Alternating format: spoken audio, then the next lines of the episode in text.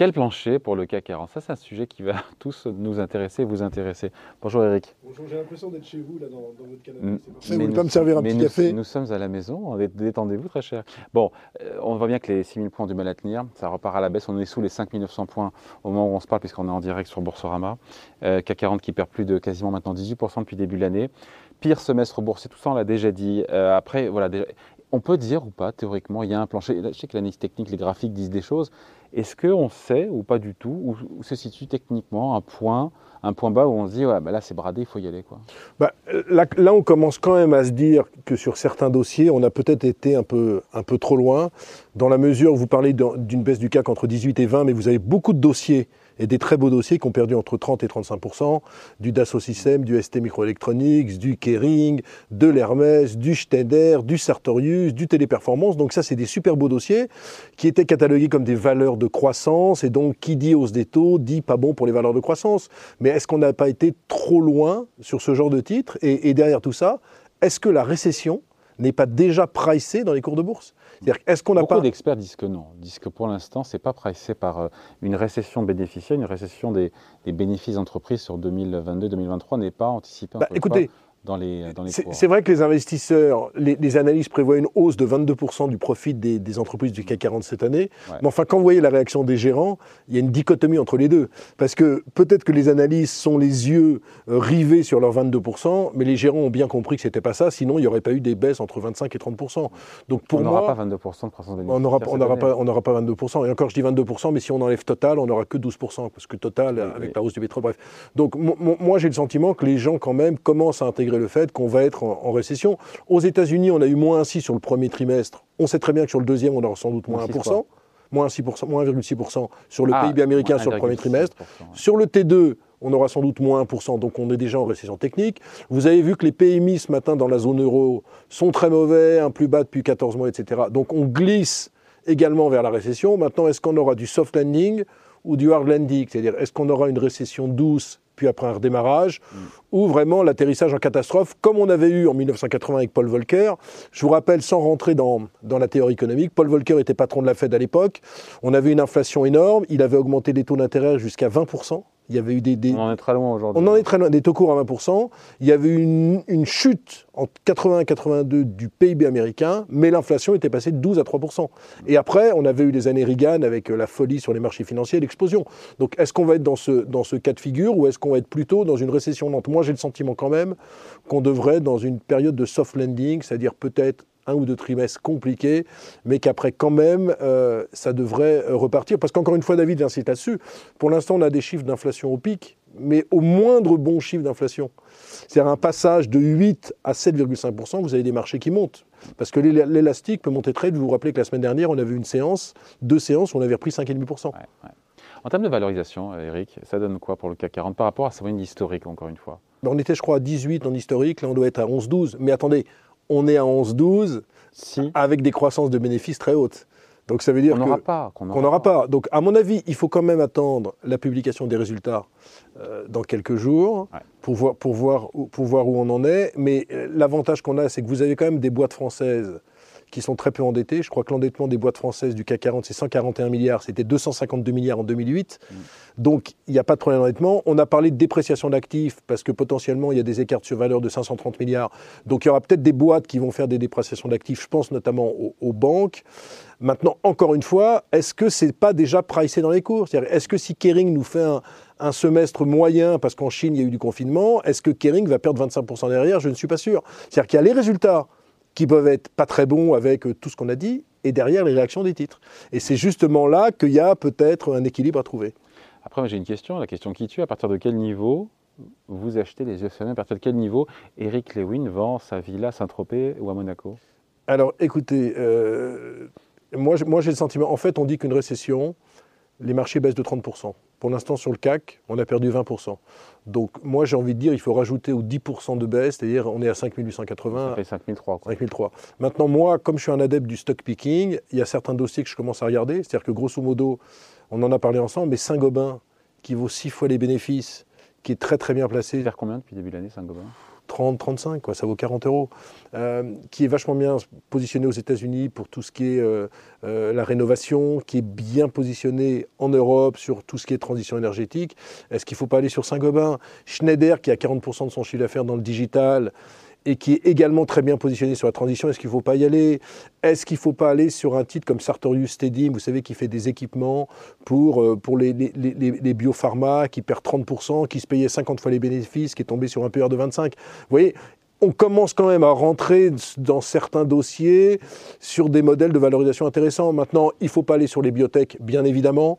Je pense que si on doit faire un inventaire à l'après-vert, c'est assez compliqué sur l'agroalimentaire. Est-ce qu'elles vont être capables d'augmenter les prix euh, et, faire payer le prix aux consommateurs alors qu'on voit le gouvernement dit attention, euh, il faut absolument que le pouvoir d'achat des ménages ne baisse pas trop. Il y a des secteurs à éviter, mais je crois qu'il faut quand même re-rentrer dans des boîtes. Prenons Dassault Systèmes quand même. Ils sont, c'est un éditeur de logiciels, ils sont ultra bien placé sur tout ce qui est l'usine digitale, vous savez, les, espèces d'usines 3.0, sur le monde de la santé. Donc, est-ce qu'à 28 fois les bénéfices et un titre qui perd 35%, est-ce qu'il ne faut pas racheter du Dassault Système Alors que quand il était à 40 ou 45 de, PE, tout le monde, tout le monde, mais 60 de PE. 60 de PE oui, 60 Et tout le monde en voulait. Attendez, Hermès, eh, Hermès, euh, David, à, à 1630 euros, ça valait 75 fois les bénéfices. Vous aviez des gens qui vous disaient Ah non, mais ça ne peut pas baisser. Euh, L'ultraluxe. Après, il ne faut pas se moquer. Hein. Mais ce que, ce que je veux dire, c'est que tout le monde a fait la même erreur. Mais est-ce qu'on a moi, comme je suis un adepte du stock picking, je pense qu'il faut re-rentrer sur certains dossiers. Les gens qui ont 30 ou 40% de cash, il faut commencer à faire ses courses. Alors peut-être pas complètement ses courses, il faut peut-être attendre encore une baisse à 5004, 5005. Mais moi j'ai le sentiment, sauf si vous me dites j'ai rien compris au film et qu'on est vraiment dans un hard landing. Qu'est-ce qui peut envoyer le CAC 40 au tapis Voilà, 5000 ou moins, point? Ukraine, Russie, un bordel sans nom, hmm. armes nucléaires, etc., l'OTAN qui s'en mêle, etc. Bon, un conflit mondial, mais ça on ne peut pas gérer. C'est impossible à gérer. Euh, le pétrole à 380-400 dollars à cause de ça. Euh, il est évident que vous pouvez augmenter les taux d'intérêt de 10 points de base quand vous avez un pétrole qui augmente à 400 dollars. Ça n'a aucun impact il passera, il, passera par 200 d'abord. Hein. Non, non, mais vous savez qu'il y a un. Je ne sais plus si c'est Goldman ou Morgan qui dit euh, pourquoi pas un, baril de pétrole à 380 dollars euh, en cas de, choc énorme entre la, Russie et l'Ukraine. Il y a ça. Maintenant, sur, les prévisions économiques, sauf à croire vraiment un, hard landing euh, avec des, gros problèmes de dépréciation d'actifs. avec des erreurs de politique monétaire, avec des banques centrales qui sont très agressives, qui vont bien au-delà de ce que les marchés anticipent. Ben oui, mais vous voyez, par exemple, pour parler des banques provoqué une récession. Oui, mais vous voyez que par exemple, sur. J'ai bien, bien regardé ça, mais par exemple sur les taux obligataires, euh, on était quand même sur le 10 ans américain il y a 15 jours à 3,50. on est à 3. On est à 2,90 même. Et pareil sur le 10 ans français. signal qui est envoyé par le marché obligataire. 10 ans français, on était à 2,50. 2,50. On, est sous 2. 1,90 là. 1,90. Ben, ça veut dire qu'il y, y, a 15 jours, c'était ouah, le choc inflationniste et démentiel, etc. Il faut faire gaffe à l'inflation. Et maintenant, c'est ouah, la récession est devant nous. C'est pour ça que même avec de l'inflation, vous avez des taux qui, n'ont cessé de baisser. Donc, ce que Sauf je... que tout baisse, les actions baissent, les obligations ben baissent. Et pour la première fois, je crois, je ne veux pas dire dans l'histoire parce que j'ai pas une histoire boursière complète, il n'y a aucune valeur refuge. Euh, le Bitcoin, euh, l'Ethereum, euh, qui étaient des valeurs qui devaient monter au ciel, ça s'est effondré. L'or ne fait rien. Bon, il y a le pétrole qui a gagné 40% sur le S1. Mais enfin, il y a très peu de particuliers, à part acheter du total, qui vont acheter des calls sur le pétrole. Donc en fait, il n'y a aucune valeur, il y a aucune, aucune valeur refuge. Mais quand vous regardez les flux depuis le début de l'année, vous êtes à moins 200 milliards sur les obligues en décollecte et vous êtes à plus 180 milliards sur les actions. Donc les actions, à, part en Europe où depuis 20 semaines il y a une décollecte, il y a encore, un certain intérêt. Donc moi j'ai envie de dire, pour qu'il y ait vraiment l'énorme crack, etc., il faudrait soit vraiment une inflation qui continue à monter euh, très fortement, mais je ne crois pas qu'avec. Euh, on voit sur les métaux, on, parlait des métaux moins 30 juste avant, moins 30 depuis trois mois sur euh, le cuivre, l'aluminium, etc. Bah, vous, avez vu vous, avez vu qu'il y a des. Le, pétrole qui est stabilisé à peu près autour de 110, 115 dollars. Mais vous avez vu que sur les métaux, il y a des économistes qui vous disent qu'on n'aura pas 4 ou 5% de croissance en Chine, on aura 3,3% Donc qui dit 3,3% en Chine, comme on sait que c'est les plus grands acheteurs de métaux, c'est pour ça que le nickel, l'étain, le palladium ont perdu entre 25 et 30% et le cuivre aussi. Moi, moi, je pense que si vous voulez, on peut continuer à baissoter, etc. Moi, je pense vraiment que l'essentiel de la baisse a eu lieu. Et puis, vais vous donner une dernière statistique que j'ai regardé, les quatre fois où le S&P 500 a perdu plus de 20% en un semestre, il finissait l'année beaucoup mieux. Alors c'est sûr que c'est 1932, c'est 1940, c'est ah, non mais ça date un peu. Non mais attendez, ça date un peu, mais vous savez que souvent on a besoin de se servir de l'histoire pour, pour, pour mettre un peu d'optimisme. Sauf si cette fois c'est différent. Sauf si cette fois c'est différent. Mais encore une fois, je crois que c'est trop tard, si vous voulez. Si je vous disais, faut vendre du Saint-Gobain découvert, du Dassault Systèmes, c'est pas très sérieux, quoi. Mm. Je pense que c'est maintenant qu'il faut commencer les commissions. Et je terminerai sur un élément dont on parle peu ensemble, c'est que dans le monde des micro et small caps, Ouais. il y a beaucoup d'opérations financières en ce moment. Il y a eu une opération Onco-Design, c'est la biotech, on s'en fout, c'est pas, on va pas en parler. Il y a eu Generix, il y a eu Cast, il y a eu vous qui êtes un passionné du PSG, Ouais. une OPA sur l'OL Group, hein, sur l'Olympique euh, lyonnais. Robertet, qui est une boîte dans les arômes, a racheté 9% de son capital. Donc on sent qu'il se passe des choses quand même. On sent que dans le monde des big, il y a des valeurs qui sont pas chères, et dans le monde des small et mid, il y a des fusions-acquisitions qui vont arriver, parce que quand vous faites l'écart de valorisation entre le private equity et les boîtes cotées, c'est 30%. Oui. Donc vous, vous avez un grand fonds, euh, Jaco Corporation, Oui. un grand fonds de private equity, vous préférez acheter des boîtes cotées qui Holding, holding, ont perdu 30% que, venir sur, que, que- que rester dans le private equity. Donc il y a quand même des motifs d'espoir. J'ai pas envie de dire que le marché va gagner 25% en ligne droite.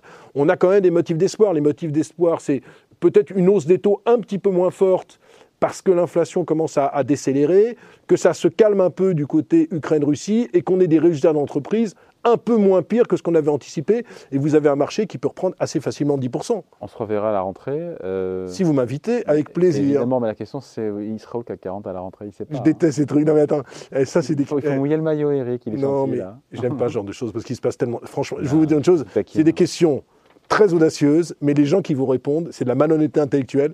Parce que franchement, qui peut- si je vous dis 6466, vous dites Oh putain, ce mec est un génie, il prévoit le CAC 40. Et si je vous. En fait, j'ai rien à dire. Ce que je pense, c'est qu'à mon avis, fin décembre, on sera plus haut que les niveaux actuels.